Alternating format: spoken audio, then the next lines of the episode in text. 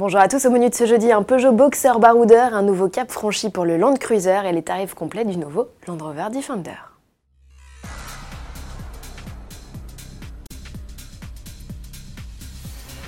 Peugeot n'était pas au salon de l'auto de Francfort au début du mois, mais sera au Bourget dès le 28 septembre pour participer au salon des véhicules de loisirs. Le constructeur fera même le déplacement avec un concept, le Boxer 4x4. Derrière ce nom se cache un utilitaire tout chemin. C'est d'Angèle, spécialiste du genre et partenaire de longue date du groupe PSA, qui s'est occupé de lui greffer une transmission intégrale avec blocage de différentiel. Le Boxer reçoit également des pneus tout-terrain et profite d'une garde au sol rehaussée. La panoplie se complète d'élargisseurs d'ailes, d'un sabot de protection avant, sous la calandre dessinée, et de 8 modules de LED au-dessus du pare-brise. À bord, trois aventuriers profitent d'un espace de vie de 10 mètres carrés avec une salle de bain, un espace cuisine, salle à manger et une zone nuit. Pour y parvenir, Peugeot a détourné la version la plus longue de son utilitaire, celle de 6 mètres. Le mobilier a fait l'objet d'un travail tout particulier. Il s'agit de matériaux en grande partie recyclés. Sous le capot, le Boxer 4x4 Concept hérite d'un diesel de 165 chevaux et d'une boîte manuelle à 6 rapports. Ce n'est pas la première fois que le constructeur détourne un utilitaire des villes en version des champs, juste pour le fun. En février 2018, Peugeot avait lancé le Rifter 4x4. Et puisqu'il est question d'utilitaire, le 11e numéro d'Auto Plus entièrement consacré aux véhicules professionnels est arrivé en kiosque. En vedette, les nouveautés de l'année 2020 et profitez toujours de nos 84 pages de tests ultra complets. Dans la famille des 4x4 emblématiques, Land Rover a son Defender, Mercedes son Classe G et Toyota le Land Cruiser. Le tout-terrain lancé en 1951 vient de dépasser la barre des 10 millions d'exemplaires vendus dans 170 pays.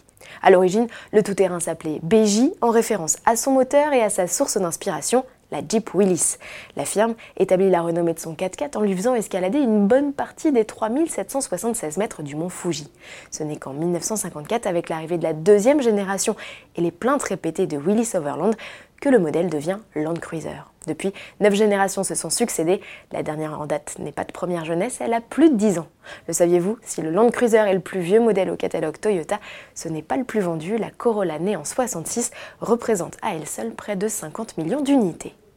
Coup de projecteur pour finir sur la gamme Defender, l'iconique 4x4 Land Rover présenté il y a quelques semaines dévoile sa gamme et ses prix. La sixième génération s'affiche à partir de 49 900 euros en version courte 90. Comptez 6 000 euros de plus pour la version longue 110 capable de transporter jusqu'à 7 personnes. Sous le capot, on retrouve d'office un diesel de 200 chevaux. Une version de 240 chevaux est également proposée. Du côté des essences, mise à prix fixé à 54 300 euros avec le 4 cylindres de 300 chevaux et 63 400 euros avec le bloc 6 cylindres de 400 chevaux doté d'un système de micro-hybridation. Seul ce bloc pourra être associé à la très chic finition X. Les prix tutoient alors les 100 000 euros. En plus de ces versions, quatre autres finitions sont proposées, dont une de lancement, D'office, le Defender se chausse de jantes 18 pouces et dispose d'une climatisation automatique Bison, d'un autoradio, d'un GPS ou encore d'une flopée d'aide à la conduite allant des caméras panoramiques au freinage d'urgence avec détection de piétons. La route secours sur le coffre est de série. Land Rover propose également 4 packs de personnalisation selon que vous souhaitiez en faire un vrai explorateur ou non, tarif de 636 à plus de 4000 euros. Enfin, l'amusante configuration pour disposer d'un troisième siège à l'avant et elle proposée à 880 euros. À demain avec en guest les nouveaux RS Q3 et RS Q3 Sportback.